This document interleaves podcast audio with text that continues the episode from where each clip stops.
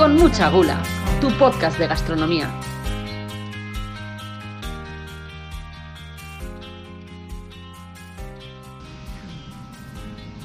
Hola, hola gourmets. Bienvenidos y bienvenidas un día más a Con mucha gula. Soy Natalia Martínez y hoy os traigo un programa especialmente sensible, porque hoy, 15 de mayo, desde 1948, los palestinos conmemoran el Día de la Nakba, que en árabe significa desastre o catástrofe, al mismo tiempo que en este día Israel celebra su fiesta nacional. Desde el momento de la creación del Estado de Israel, más de 800.000 palestinos fueron expulsados de su tierra y más de 500 pueblos fueron destruidos. Desde entonces se instauró una tradición en las familias palestinas de guardar la llave de las casas de las que fueron expulsados, de esas casas que les fueron arrebatadas. Estas llaves pasan de generación en generación como una promesa de regreso al que fue su hogar. Al igual que esas llaves, las recetas y la cocina típica del pueblo palestino es uno de sus legados más importantes. La gastronomía es el reflejo de su cultura y los palestinos expulsados de su país siguen cocinando los platos típicos para conseguir que su legado no se olvide ni se borre de la tierra. Por eso hoy nos hemos venido a grabar este programa a la Glorieta de Palestina en San Sebastián de los Reyes, para contar con la compañía inmejorable de Yamil Mahmoud Abusada, presidente de la Asociación Hispano-Palestina Jerusalén, para que él nos cuente más acerca de esta cocina palestina y dar voz a su pueblo. Bienvenido, Yamil, es un placer. Muchas gracias, el placer es mío. Bueno, lo primero, me gustaría saber qué significa la gastronomía palestina y la cocina palestina para aquellos que habéis sido expulsados de vuestra tierra. la gastronomía palestina realmente eso es una parte del legado cultural palestino y por lo tanto eh, tenemos que intentar eh, llevarlo con nosotros donde vayamos y eh, transmitirlo a nuestros hijos y a las siguientes generaciones porque es una parte de nuestra identidad como palestinos como todos sabemos que Palestina es un país mediterráneo y entonces se basa su gastronomía en los productos del Mediterráneo y los productos del país como legumbres, hortalizas, eh, los olivos por ejemplo el aceite y aceitunas eh, y, muchas cosas que de eh, están, eh, eh, lo sacamos de, la tierra y, conservamos donde veíamos. En este caso estamos en España. O sea que de alguna forma cuidar de la gastronomía y seguir preparando los mismos platos es reflejar ese amor por vuestra tierra y por lo que cultiváis, por lo que se... Sí, sin duda alguna, sin duda alguna porque, por ejemplo, tenemos una planta que, se llama el Zatar, eh, por ejemplo, que es eh, la gente eh, de antaño, pues lo recogía en el campo, una, una, planta silvestre, pero las autoridades israelíes han prohibido a la población palestina recoger esa, esa planta. Entonces, ahora en este momento, pues intentan plantarla de forma controlada y con riego y con como si fuera un, campo de, de zátar para no dejar de utilizarla como producto y como comida típica de, Palestina. O sea que también parte de la estrategia de, Israel es apropiarse de, la cultura, ¿no? de esa cocina que vosotros lleváis preparando eh, muchísimos años históricamente. Claro, apropiarse de esa cocina y de esa comida y de esos productos es también apropiarse de la tierra. Así es, porque Israel lo que pretende no solamente apoderarse de la tierra y de expulsar a la gente de allí, sino también de, cualquier producto, cualquier comida que eh, se, hace en Palestina, se le atribuye a ellos como si fuera una comida israelí, como el caso también del hummus, como el caso que acaba de decir el zatar, el falafel y, muchas cosas de, dulces, eh, intentan eh, para vaciar digámoslo así, eh, el, contenido de la cultura eh, palestina y del legado cultural palestino. Es una parte de la estrategia israelí para eh, aniquilar el, pueblo palestino y su cultura. Bueno, pues nosotros aquí hoy vamos a reivindicar esa cultura que tiene el pueblo palestino y lo primero, quiero que me cuentes cuál es el plato más típico, el plato que no puede faltar en ninguna mesa palestina. Pues mira, hay tres platos típicos típicos de Palestina. Uno, el maclube, ¿eh? El que eso es una, eh, es una comida, está compuesta por arroz, por berenjena o coliflor y por carne, eh, digamos, de, pollo o de, ternera o de cordero. Y entonces, ¿qué, se hace? Se, se, fríe, por ejemplo, la, la verdura, en el caso de eh, berenjenas o coliflor aparte y luego se cuece la carne también en otro eh, antes de, empezar a cocer el, arroz. Entonces cuando ya está todo hecho, entonces ponemos en la cazuela una capa de arroz abajo para que no se pegue en el, suelo la parte más importante que es la, eh, la, la, berenjena o la coliflor y la carne. El arroz sin cocer, entiendo. Sí, sí, sí, el arroz en crudo. ¿eh? Entonces le ponemos la primera capa y, la, y por encima de esa primera capa ponemos una capa de berenjenas, cubrimos eso con otra capa de, de arroz y luego ponemos por encima una capa de, de carne y así sucesivamente, depende de las personas, pues podemos poner más o menos en, eh, en la cazuela. Si son de una familia, por ejemplo, siete o ocho personas, pues entonces llenamos un poquitín más la cazuela más y ponemos la cantidad más. Entonces al darle, porque esa se llama maclube, porque hay que darle la vuelta. Es decir, cuando ya está cocido el arroz, entonces le damos la cazuela eh, de vuelta y, y ponemos boca abajo. Y le dejamos reposar unos cinco minutos y levantamos la cazuela y se queda el arroz con todo el contenido como si fuera un flan. ¿Eh? Una torre, efectivamente. Entonces, eso es lo, típico en Palestina, eso, las casas, en ninguna casa puede faltar esa, esa, comida. En la tuya no falta, ¿no? Evidentemente que no. Incluso aquí en España, mi familia política pues le está haciendo también, le están comiendo de forma muy frecuente ¿eh? y lo hacen porque lo han aprendido en casa, lo han saboreado y le ha gustado y, le están haciéndolo y, lo transmiten a, lo más otras normal del mundo. O sea, yo estoy muy agradecida de haber conocido familias palestinas, de haber probado el macluba y está buenísimo. O sea, no me extraña que lo hayan cogido y ahora lo preparen en casa, no me extraña. Sin duda alguna. Tú sabes el, maclube, eh, su origen es cuando Saladino, eh, eh, Salah Salah conquistó Jerusalén y entonces pues la gente salió a su encuentro y le han preparado esa comida en honor a su a él y a sus soldados para que puedan comer. Y desde entonces eso permanece esa comida como típica.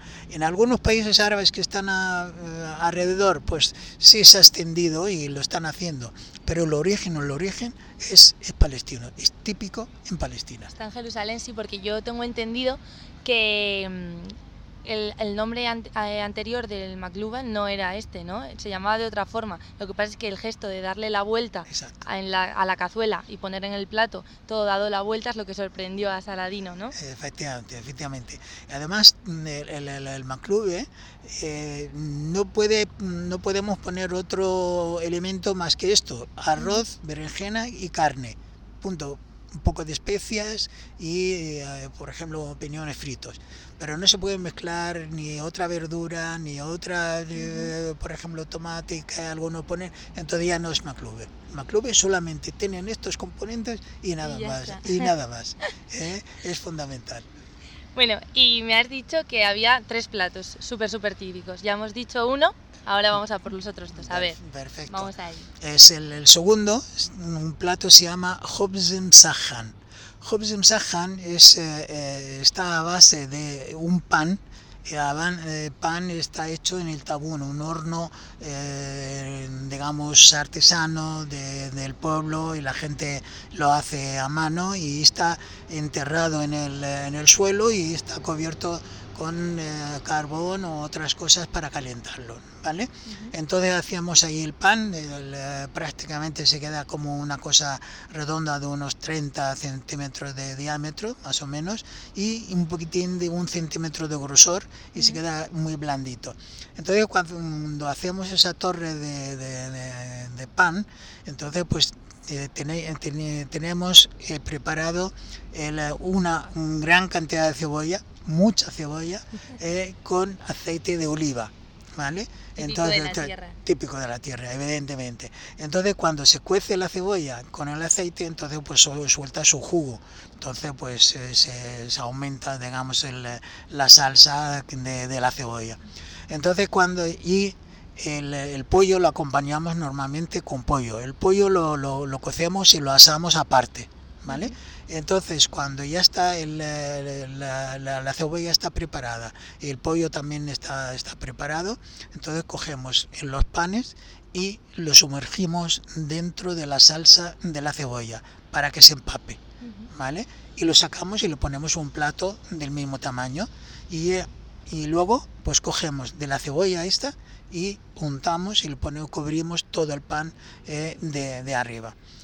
Y también hay un condimento muy importante, se llama zumak, o sumak en árabe, que es un condimento, tiene un sabor eh, ácido, da eh, esa, ese sabor exquisito a la cebolla. Rojo, que y color rojo. un poco el pimentón, yo pensaba que era pimentón la primera vez que lo vi, pero no, no, no, nada no, que no, ver. no, no, no, no, le da que ver porque realmente es, eso es la, la, la planta produce como, como racimos de eh, semillas de, de, de esa, ese fruto y luego se tritura. ¿Eh? entonces se queda muy muy fino y entonces para que se pueda eh, ponerlo en, en, las comidas ¿vale? entonces pues ponemos de ese sumac encima de la, eh, de la cebolla y luego cogemos el trozo de pollo y lo ponemos aquí como digamos la ración por cada persona. Lo típico que esto se come con la mano ¿eh? porque eh, se sienta ahí la familia alrededor de la comida y empieza a, cortarlo con la mano y coge el pan y luego pues el pollo. Y al, al, al ladito siempre tenemos un, un bol de, eh, con yogur, con yogur natural, no tiene nada, ningún sabor, natural. El yogur, ¿qué función tiene? Para neutralizar las grasas del aceite y de la carne eh, que comemos. Entonces, para que eh, nos sienta mucho mejor y lo comemos. Y entonces, pues esa comida también típica de Palestina. Ningún país de alrededor tenga eh, que tiene esa comida típica y una de las favoritas de alguien, ¿no? Aquí. Sin duda alguna, es mi favorita. Yo cuando voy a Palestina digo a la familia, lo primero que pido, quiero Hobson Sahan, evidentemente. Entonces me preparan una torre enorme de, de, de panes con todo su, eh, con la cebolla y con la carne y todo eso y, y pues disfruta de comerlo. Qué maravilla, qué maravilla. Es, y volver a casa y probarlo. Y... Sí, y además eh, se me cae la baba cuando hablo de, de, esto porque realmente eso es una comida exquisita, exquisita. Y eso eh, lo hago de vez en cuando, no, no con frecuencia, por falta de tiempo, nada más. Claro. ¿eh? Pero me encanta, esa es la, la, la, la comida que siempre añoro para comerla típica de lo que se hace en mi casa, en la tierra. Qué bonito. Y luego, claro, hemos hablado de muchísima cebolla, de que se le echa mucha cebolla. Y yo tengo entendido que tú tienes un problema con las cebollas frescas aquí y con las fruterías. ¿Qué pasa? ¿Qué diferencia, qué choque cultural hay aquí con la cebolla? Bueno, la, la cebolla eh, fresca, cuando lo sacamos del campo, pues todo el mundo sabe que tiene eh, hojas verdes. ¿Vale? Las hojas verdes, ni más ni menos, son las hojas que están enterradas en el suelo, las que están ahí abajo se quedan en color blanco y la que está encima de la tierra se, se en color verde, ¿vale? Entonces esa, esas hojas de color verde, eh, tú lo, lo, puedes acompañar con un poquitín de, de aceite, un poquitín de sal encima de aceite y un pan calentito y con estas hojas verdes es, es, un manjar, es un manjar de dioses.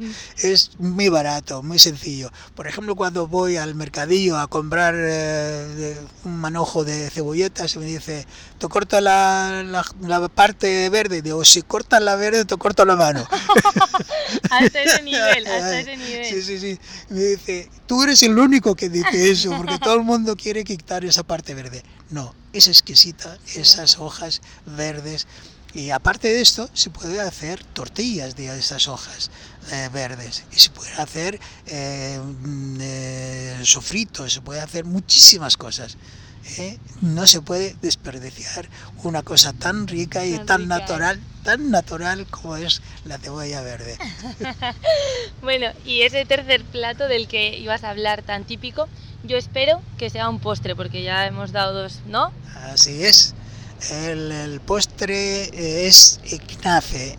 Knafe es un eh, postre típico de Nablus, que eh, esto eh, desde hace... eh, Nablus es una ciudad palestina. es una ciudad palestina en el norte de Cisjordania. Eh, tiene alrededor de unos 120.000, tre- dos- no, 200.000 personas. Ujú. eh, y es el, digamos, el centro eh, económico de la zona norte de Cisjordania. ¿vale? Entonces, eh, ese, ese postre de- desde hace eh, cientos de años eh, mm, hacen ese postre. ¿En qué consiste? Es un- un- una, masa especial a base de trigo, le, le- dejan como líquida y entonces pues le, le van pasándolo para cocerla como hilos, como si fuera las... eh, ¿Cómo se llama? El- un fideo, un fideo fino Ujú. como los fideos finos, ¿vale? Entonces, pues eh, cuando ya se cuece eh, con la temperatura y con las condiciones que ellos eh, consideren, eh, cogen esa- esos fideos y van triturándolo. Lo trituran y se quedan muy finos. Entonces, para preparar el postre, después de preparar la masa, entonces se trae una bandeja muy, muy grande, de unos diámetros de, un- de medio metro o más, eh, y entonces se extiende un poquitín de, de mantequilla en e- en el fondo de la, eh, de la bandeja para que no se pegue el- la, la masa, ¿no? Eh, y luego pues se echa la masa encima para cubrir toda la bandeja, le presionamos para que se quede compacta. ¿vale? Y luego eh, echamos por encima para cubrir todo esto eh, un queso especial, se llama el queso akawi, es típico también para ese postre, ¿no? Entonces pues está desalado porque ese queso es salado, entonces lo desalan y, y luego eh, le, le ponen encima de, el, eh, de la masa y lo ponen al fuego eh, durante 8 minutos. ¿eh? Y durante ese tiempo está en movimiento siempre de lado, ¿eh? Sobre el fuego, siempre de lado, moviendo la bandeja hasta que pasan los 10 minutos, eh, die- 8 minutos, porque hasta que se derrite el queso y cobre toda la masa.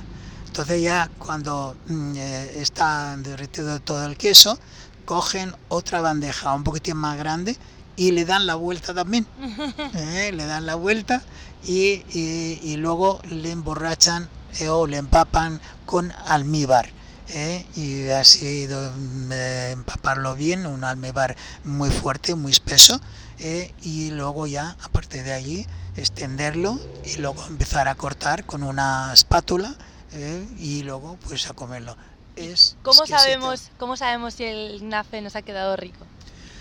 Pues por el sabor del, eh, del queso y por el aspecto que queda ahí arriba, se queda totalmente uniforme y, y está, se queda liso. Entonces, y, y luego cuando lo emborrachas con, eh, con almíbar, algunas veces también le ponen un poco un, un pistacho eh, eh, molido eh, para adornarlo, es exquisito. Mm, eh, no sé, puedo contarte una anécdota, ¿no? Por favor, sí, Eh, sí. pues estuvimos en un viaje oficial ahí a Palestina y entonces pues nos recibieron en el, el gobierno civil y, y cuando ya terminé de saludar a la gente digo señores yo voy a comer el knafe dice ¿a dónde más? digo sí voy a, estoy en Nablus tengo que comer el knafe y salí con mi hija y con otro compañero a comer el knafe a, a 200 metros de, de, aeropuerto.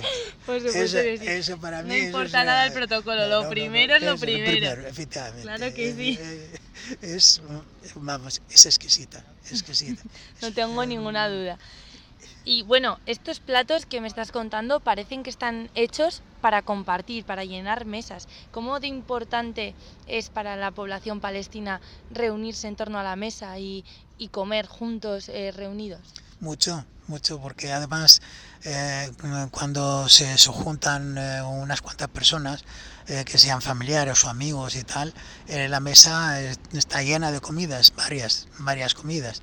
Eh, pueden estar, por ejemplo, calabacines rellenos, hoja de parra rellena, puede haber maclube también, puede haber otro tipo de, de, verduras también acompañando. Hay una cosa típica, por ejemplo, sobre todo en el invierno, hacer una, una sopa de lentejas esas lentejas son eh, peladas y partidas, ¿vale? Entonces eso se cuece, eh, se dejan cocer y luego se hace un sofrito de cebolla y nada más. Está, que te mueres. Está que te mueres. La cebolla no Eh, falta nunca, No, ¿eh? no, no, no, en No absoluto. No puede faltar en absoluto. Como la tortilla sin cebolla no vale. Claro, la tortilla sin cebolla no vale, es. En este Claro. programa se reivindica la tortilla con cebolla. Sí, Así sí, es, sí, así es. Eh, y entonces eh, mm, el- eh, siempre tenemos la costumbre que la mesa tiene que estar llena de comida. De. ¿eh? Y nos gusta muchísimo que el- con los comensales o los invitados que terminen con toda la comida que hay en la mesa. Porque eso es un signo de satisfacción, de que le ha gustado mucho y por la compañía pues eh, comer todo el, el contenido. Sí, sí, o sea, la verdad es que solamente con escuchar los platos ya se puede hacer una la idea de eh, lo, no generosa que es la gente palestina a la hora de invitar a las mesas. O sea, invitar a la gente a comer, el ofrecerles su gastronomía, su comida, lo que tengan, o sea, para todo para compartir y para que esté en medio de la mesa y, y compartir ese momento también. Yo, por ejemplo, si invito a 10 personas, hago comida para 20. O sea, y tienen que ser los pobres invitados los que acaben con toda la comida. Efectivamente, efectivamente. Eh, últimamente, como hay tuppers, pues se trae tuppers y cada uno lleva lo que, lo que, lo que pueda, ¿no? Bueno, pues eso no, es- eso no está ni tan mal, eso por No, lo no, menos claro que tienen no. comida palestina para tres días. Eh, sí. Eh, otro plato que es eh, típico, hay mucha polémica también por parte de Israel diciendo que es suyo, que es el hummus. El hummus es, un, eh, es una crema de garbanzo, eh, está triturado, se acompaña con eh, un poquitín de cebolla, un poquitín de, sal, mm, vamos mezclar, mezclándolo para sacar una textura muy buena, ni, ni muy espeso ni muy líquido. Y, luego pues los tendemos en, un plato y la adornamos con eh, puede ser eh, con rábanos puede ser con eh, nabos eh, digamos tintado que, está de color eh, remolacha y también podemos hacerlo con con chiles de esos eh, los pimientos eh, picantes. Pueden adornarlo con mucho. Y luego ponemos el comino encima de ello para intentar reducir el efecto de, el- de los gases de, de- que produce esa comida. Eh, y eso normalmente eh, nosotros ahí lo utilizamos para desayunar. ¿eh? Pero hoy en día aquí en España pues es una comida se puede hacer cualquier momento, que sea el desayuno, la comida, la cena y, y se hacer mm, en cantidades. Hombre, yo desde que descubrí el hummus lo utilizo, pero vaya, para desayunar, comer, Sí. cenar, lo mismo me da. Me semejante delicia. ¿eh? Pero lo hago yo muy bueno, ¿eh? Seguro. Claro, aquí está él diciendo que lo hace muy bueno, pero no ha traído ni un poco de hummus para merendar aquí, ¿eh? Pues mira, hace poco hicimos aquí una, eh, un acto y traje cuatro kilos de hummus. Madre mía, madre mía. Y a cada eh, asistente le dábamos un plato Con con, hummus. con hummus y falafel y luego un postre después. ¿eh? Y así. Entonces, Claro. pues eso es lo- solamente lo que tienes que apuntarte a estas Claro, a cosas. todos estos actos, por supuesto. Eh, Al siguiente eh, no voy a faltar, ya te lo digo. Seguro, seguro que ya sabes, estás No es, ya sabes que yo no estaba porque San Sebastián de los Reyes me pilla un poco a desmano, pero en la celebración del Día de la Tierra Palestina estaba, eso ni lo dudes. Eso, eso espero, eso espero, porque realmente eh, yo siempre, con todos mis actos que hago aquí en San Sebastián de los Reyes, siempre la acompaño con algo de, de comidas, eh, que sea salado o que sea dulce. Por ejemplo, eh, el knafe aquí no lo puedo hacer con para que me salga bien eh, eh, algunas veces lo traigo mm, hecho pero tampoco es igual que el que comemos en Nablos evidentemente. Entonces traemos un baklava y otros otros pasteles y la acompañamos con té dulce con hierbabuena y la gente está vamos se queda delicioso, delicioso satisfecha. Y eso para mí es es, lo, lo, principal. Y también preparáis unas rosquillas no rellenas de dátiles que tienen que ser un manjar Así es, porque eso realmente lo hacemos en, en unas eh, determinadas eh, fechas, por ejemplo en el Eid de, de, Ramadán, final de Ramadán, entonces pues hacemos esas rosquillas para que cuando venga la gente pues acompañarlo con té y, comerlo. ¿eh? mi mujer es extremeña, pero se ha especializado en hacerlo y lo hace perfectamente. Qué bonito, esa transferencia cultural. Siendo alguna, siendo alguna. y se llama CAEC, ¿eh? relleno de dátiles. ¿vale? Y esto se hace, se prepara la, la masa y luego pues eh, digamos se hace una indudura dentro de la masa y pone luego el dátil que está en forma de, eh, de, un eh, enrollado dentro y se cierra esa, esa masa y se, mm, se la presiona un poco y luego pues mm, lo enrollamos en el formato de de como si fuera una, una, rosquilla, como si fuera una pulsera, eh, el cierre como si fuera una pulsera y luego al horno. Está exquisito. Delicioso. Delicioso. bueno, y llevamos mucho rato hablando de las elaboraciones, pero como tú has mencionado en alguna ocasión, claro, esas elaboraciones nace de lo que la gente puede cultivar, de lo que la gente tiene a mano en la puerta de su casa, en su tierra. ¿Existe alguna planta, algún árbol que sea especialmente simbólico de esa tierra en Palestina, que, del que se elabore algún elemento que no pueda faltar dentro de la cocina? Evidentemente, es el olivo. El olivo y el aceite que sacamos del olivo y la aceituna también. Eso eh, es fundamental en, en, nuestra tierra y además en Palestina se produce unos 32.000 toneladas al año de aceite. ¿Vale? De esos 32.000 eh, hay 16, digamos, para el consumo local, para el consumo de la gente, de la, de la población, y el resto pues se exporta al, eh, extranjero. Eh, se, envasa y se, exporta a los países árabes y incluso a Europa. El olivo,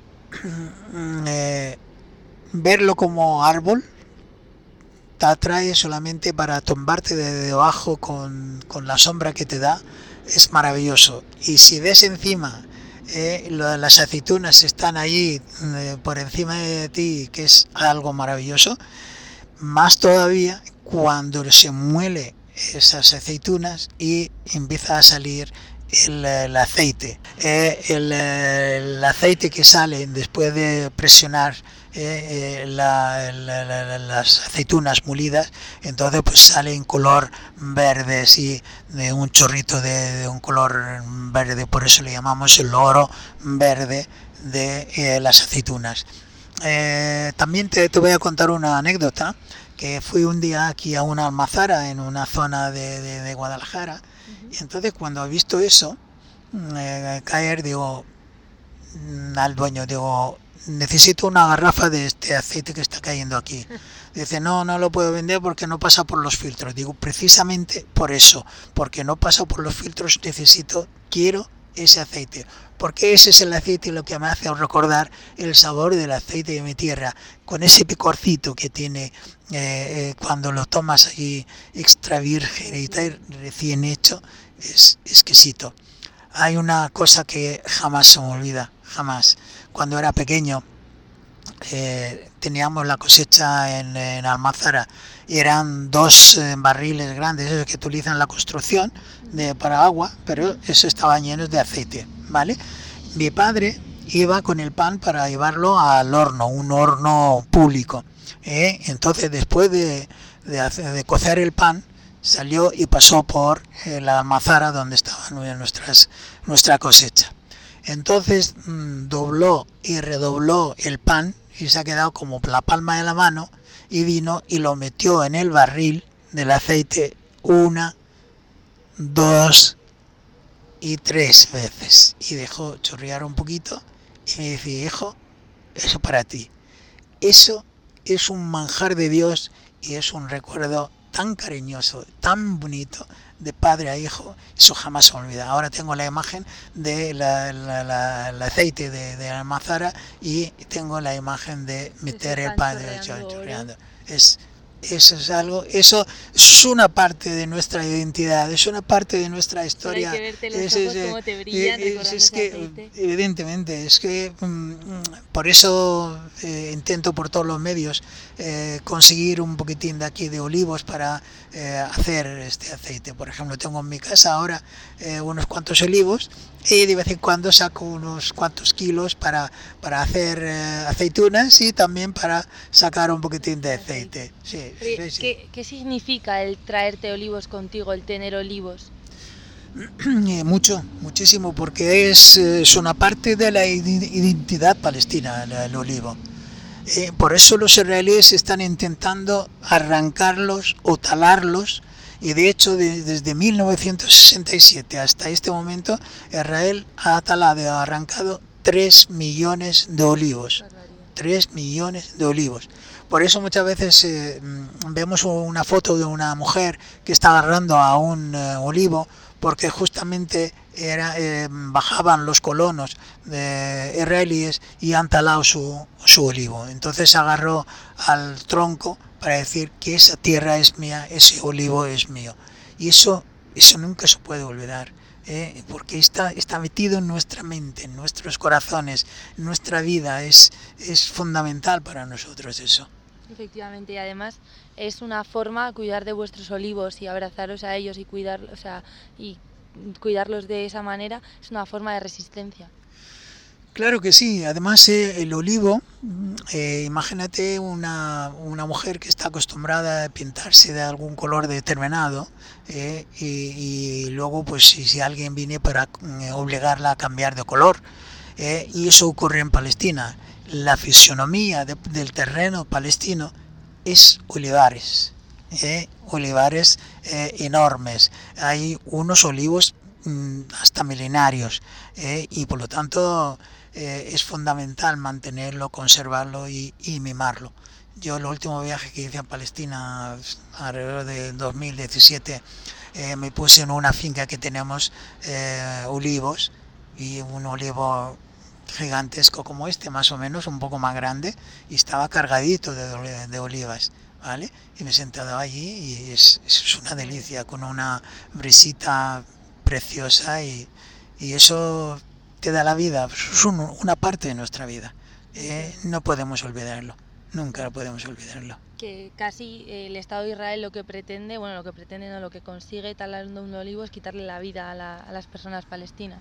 Sin duda alguna, porque eh, como te he dicho antes, una parte de, la producción de, las olivas, el aceite, se vende para que la gente pueda tener un poquitín de ingresos económicos.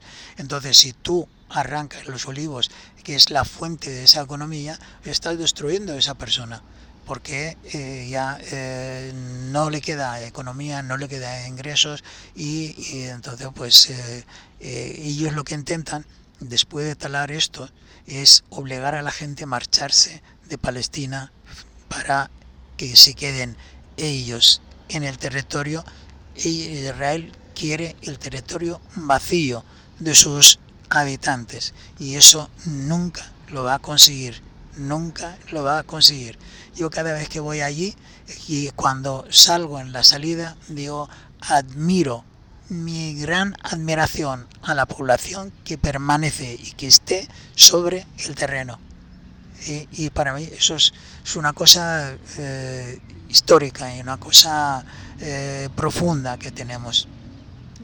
Totalmente. Yo también desde aquí, o sea, mi más profunda admiración a vuestra resistencia, a la gente que está allí, pero a la gente que también ha dejado todo lo que tiene, que también es durísimo y se ha venido aquí, y gente como tú que lucha todos los días por compartirlo, por acercarnos vuestra cultura y por abrirnos los ojos, que no es una tarea para nada fácil, que os dais de frente contra muchísimos muros, más de los que Israel construye, los que nosotros también tenemos aquí, y, muchísimas, o sea, de verdad, o sea, muchísima admiración por mi parte eh, hacia todo vuestro trabajo.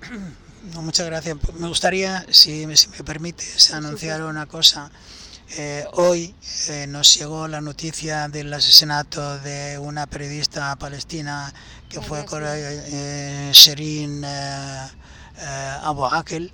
eso es una mujer que lleva muchos años como reportera para el canal de Al Jazeera entonces estaba cubriendo mm, eh, eh, la noticia en el campamento de Jenin que los soldados israelíes eh, fueron allí para intentar detener un, un joven. Entonces pues estaban ahí una cantidad enorme y empezaron a disparar a la a los periodistas viendo que estaban identificados con el, el, lema de prensa, efectivamente, pero a pesar de todo la han disparado a la cabeza directamente y además con balas de estos que se explotan dentro del cuerpo humano. Entonces eh, Israel no, eh, cada día añade otro crimen a sus crímenes que ha cometido durante estos 74 años de, de Nakba y, sigue eh, cometiendo esos errores, pero la pena que es lo hace impunemente, lo hace con el consentimiento de Europa, de Estados Unidos. Para nosotros son cómplice de lo que está pasando en Palestina, y de, tanto en los países europeos como Estados Unidos. Y, esto eh, ojalá que un día llegue para mm, cambiar esa tendencia y respetar los derechos humanos y respetar la vida humana de, una persona. Eh, estaba viendo un, eh, un, un vídeo de, de Serin en los últimos eh, acontecimientos durante el mes de Ramadán, pues había mucho conflicto eh, en la, puerta de Damasco en Jerusalén, ¿no? Entonces, pues eh, estaba sentada con otro compañero y le estaba entrevistando, ¿no? ¿Qué significa para ti sentarte aquí? Dice, pues esto, ver a la gente en la escalinata de Babel Amud, en la puerta de Damasco, eso significa defender la tierra eso significa defender la, la, dignidad humana. Eso significa que eh, defender la identidad del palestino. Y por lo tanto es, es fundamental estar aquí sentada, solamente sentada y, mirar a la gente. Y eso, eh, eso se va a quedar siempre en nuestra memoria, esas palabras, y ella también nos quedará siempre en nuestra, eh, nuestros corazones, en nuestra memoria, porque realmente eh, fue una mujer espléndida, siempre estaba donde estaba la noticia para transmitir realmente lo que estaba pasando. Y eso no lo gusta a los israelíes, por eso la han asesinado y hay otro compañero que está gravemente eh, herido también por la misma situación. Pues sí, por supuesto. Desde aquí, o sea, recordamos a todas esas personas que han resistido, que han luchado, que han dado su vida por la causa palestina, porque cualquiera que te escuche hablar, de verdad, Yamil, eh, es imposible no posicionarse con la justicia para el pueblo palestino, con la dignidad del pueblo palestino y con, su memoria. Así que de verdad, eh, shukran, shukran, por mi parte. Ha sido un placer hablar contigo, de verdad. Muchísimas gracias. El placer es mío, es un placer también y cuando quieras, aquí me tienes. Viva la lucha del pueblo palestino. Viva.